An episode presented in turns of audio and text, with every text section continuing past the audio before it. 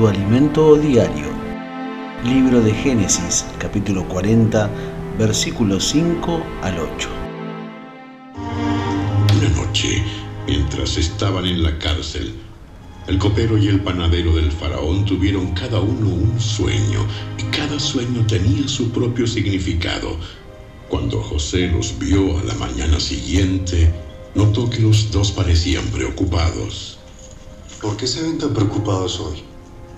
Anoche los dos tuvimos sueños, pero nadie puede decirnos lo que significan. La interpretación de los sueños es asunto de Dios. ¿Mm? Vamos, cuéntame lo que soñaron. José también estaba preso, condenado a muerte, pero aún así notaba las necesidades de sus compañeros. Si estás privado de la libertad, internado en un hospital o simplemente desde tu trabajo o universidad, decide ayudar a los demás. Es un asunto de Dios y te dará el poder para hacerlo. Oremos juntos.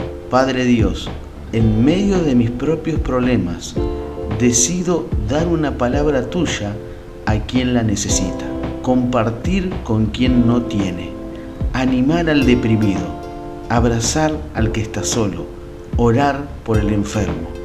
Recibo tu poder para hacerlo. En el nombre de Jesús. Amén. Que tengas un bendecido jueves.